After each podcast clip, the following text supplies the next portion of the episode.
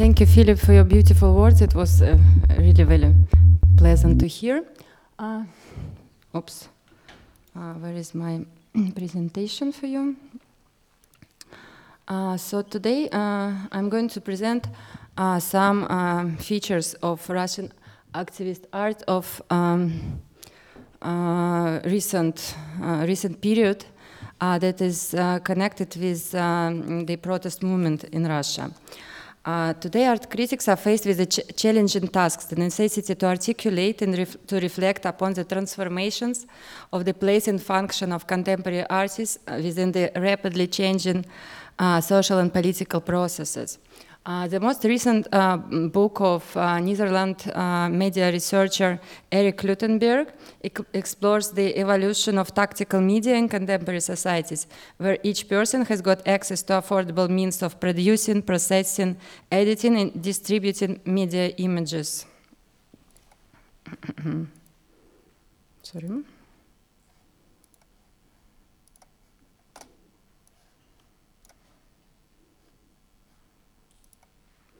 Uh, so this, uh, this is the uh, quotation from Eric Kluitenberg. Um, artists uh, that still have an important role to play in the social uh, political developments were obviously forced to share the monopoly on the production of singular images. The effect of so-called radical multiplication um, of singular viewpoints that uh, has inevitably turned every participant of the event into a media artist. The function of professional artists uh, is thus reduced to that of facilitators, catalysts of the citizens' self-actualization, and mediators of the processes of cultural democratization. Uh, the ideal of cultural democratization, democratization itself is associated with a whole range of participatory art practices that engage the audience in the creation of an artwork. Participatory participatory processes refer us to Joseph Beuys and his idea of social sculpture as a direct uh, artistic intervention into reality.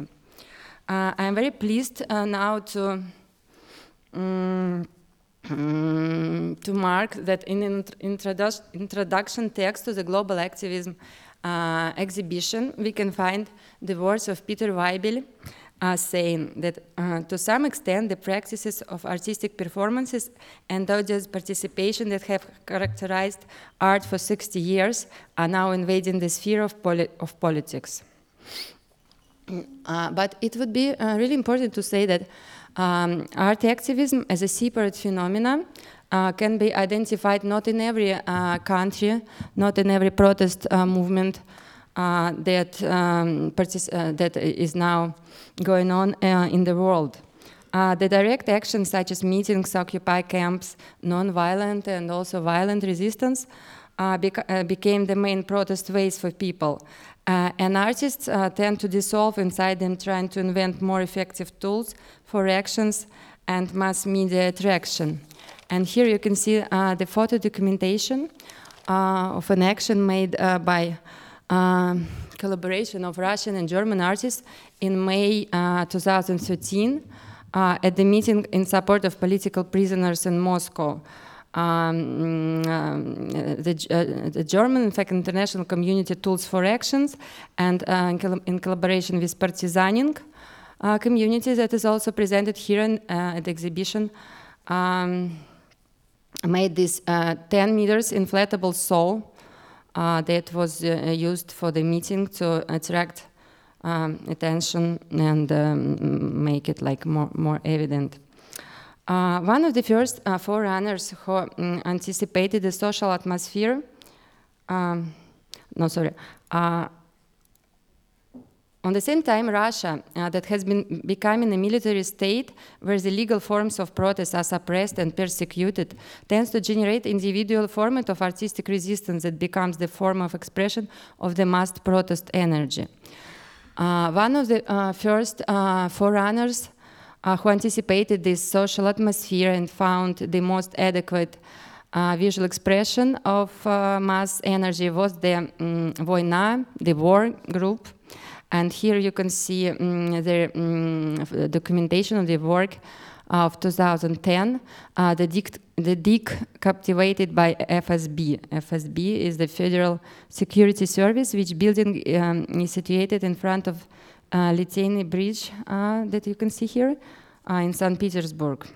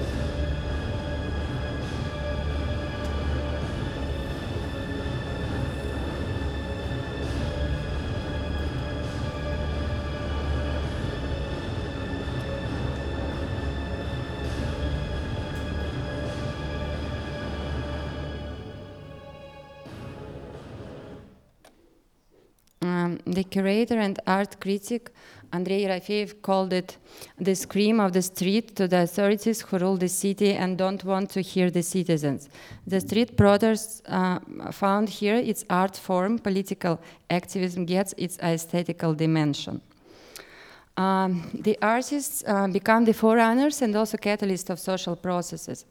Uh, another example mm, um, gives us an artist and activist Pavel Mitenko from uh, Radek community uh, uh who uh, uh, finds the link between barricade action made by Anatoly Osmolovsky, Avdei Ter-Oganyan, and the group of artists and activists in 2000, in 1998, um, in the um, in the one of the um, Moscow streets uh, the link between this action and international occupy processes that began like more than 10 years later. Um, mm, uh, the idea is that uh, um, both of them don't ma make any demands as they don't believe that the government or some other external force are those who can satisfy mm, them. The idea is based on the ideology of direct democracy, horizontality, and grassroots organization. How, however, the most striking and controversial of all the artistic events of the protest uh, movement, movement uh, in Russia uh, since uh, 2011 was a series of punk concerts in public spaces staged by the Pussy Riot group that was already mentioned today. Um, here you can see mm, the documentation of um, uh, uh, riot in Russia made um, um performance made on the Red Square in 2000, in winter 2012. Um,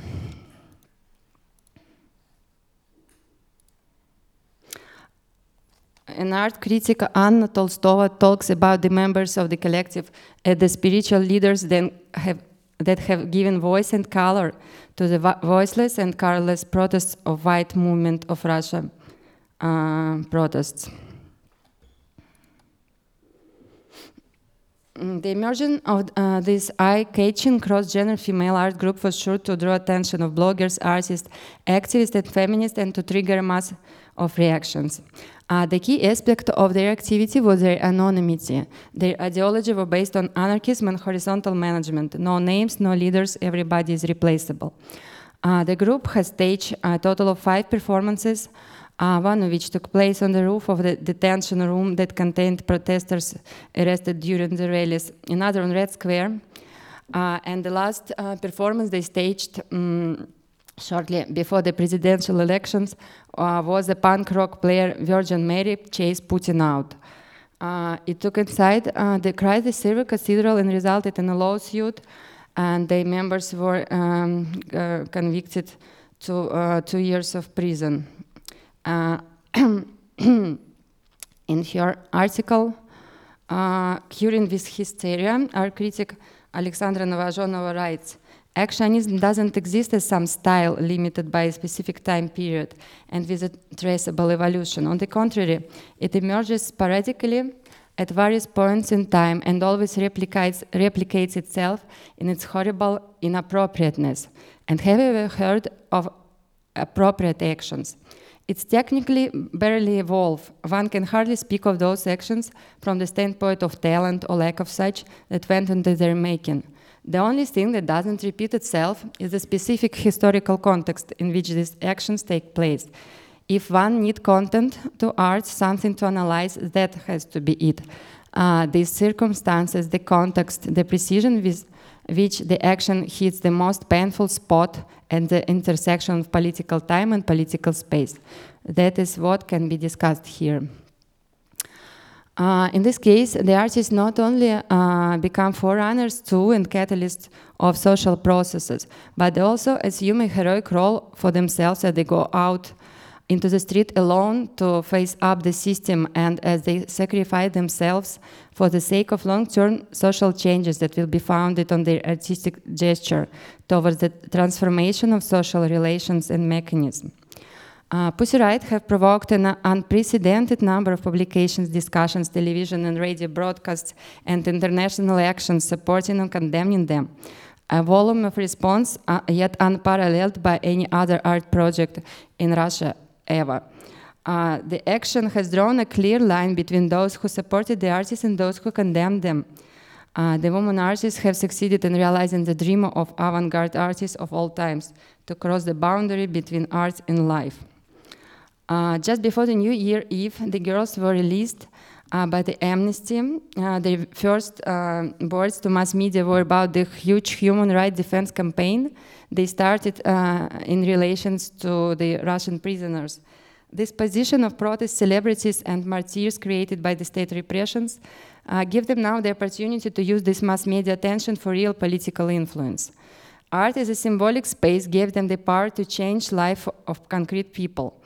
That is how they understand now their duty, saying that it was not our choice to get to prison. The prison came itself to our lives and changed it a lot.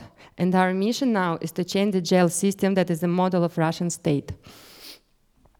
Uh, this statement uh, led to big discussion in artistic and activistic communities. Uh, for example, artist Anatoly Osmolovsky, one of the leaders of Moscow radical actionism in the 90s, uh, wrote an open uh, letter warning the girls against the mistake of crossing the border between art and political field where they are going to be abused by the politicians. Uh, don't leave the ter territory of art. This is the power, not the weakness.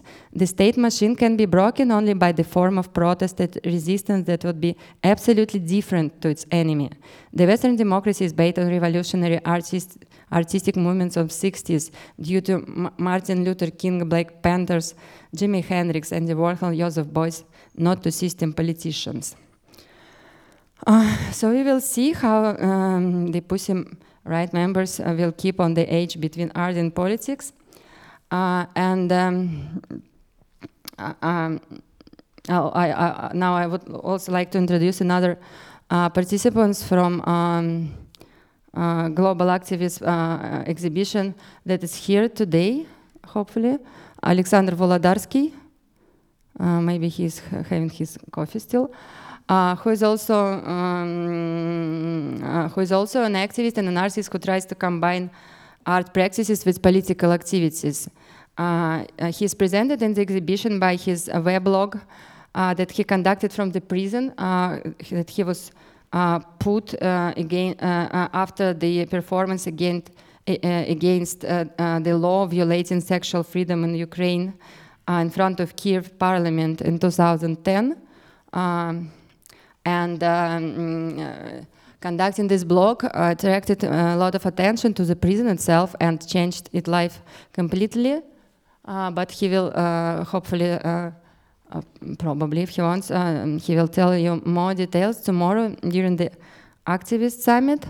Uh, and now I would like to say just a few words about um, the project um, Media Impact uh, Festival Community Network um, um, uh, that um, I also present here by the participants, um, many participants who um, also are exhibited uh, in the show, such as uh, Kiss My Bar Group, uh, Partizaning Community, Victoria Lomasco, Alexei Yorsh, uh, Pussy Riot, of course, uh, and um, uh, Julia Strauss is also our participant.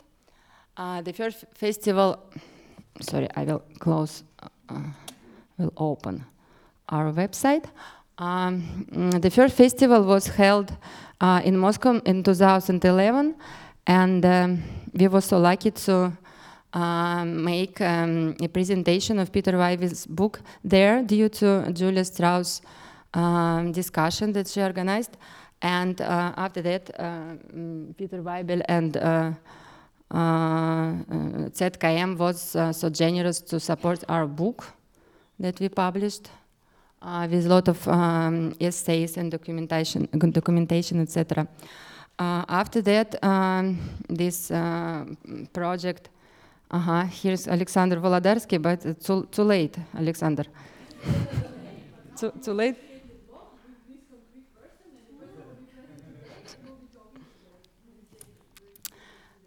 Okay. Yeah, and now, in fact, I'm presenting the, uh, the project, the community, the network that we are all together with Julia and Alexander um, in. Uh, it's an open international community uh, seeking to explore, articulate, document, support, and develop activist art. Uh, you see here our mission that the key aspect of its activity is the inclusion of art projects into the actual social political practices of today. Uh, ma many forms of them. And um, what I wanted to say that uh, since 2011, uh, the, um, this festival um, was transformed a lot. It was uh, horizontalized after uh, we got uh, into uh, Berlin Biennale uh, assembly with the presentation of this book and um, and now it's been uh, organized by the group, working group of more than like 15 active members and we have this um, web platform uh, that uh, in fact has a um, system of sub-blogs in Russian and everybody can mm, open uh, his sub-blog and in English as well and um, and contribute to it. And um, mm, it was decentralized as well. So now it's not uh, uh, organized not, uh, not only in Moscow, but uh, last year it was in Novosibirsk, Murmansk, and um, in Moscow. And this year we are going uh, to, to organize some forms of these media impact events in Nizhny Novgorod, Samara, Tolyatti, Yekaterinburg, St. Petersburg, and Moscow as well. And uh, we are really uh, open for cooperation and uh, um, just um, um, concluding what I wanted to say, um, I want to say that here today uh, within this uh, symposium, I presented a lot of different uh, communities and networks of activists and researchers that all are um, involved in so-called global activist movement. And uh, um, the challenge is to use this opportunity uh, of being here together to create some kind, uh, to develop um, our network by using uh, the resources of other networks and communities and uh, by breaking the borders, uh, it was already mentioned today, uh, many times in fact, not only here, but uh, uh, there in, in, our close conversations. And that's what we really plan for tomorrow for Activist Su Summit. And we are very welcome to everybody to join us. Thank you very much.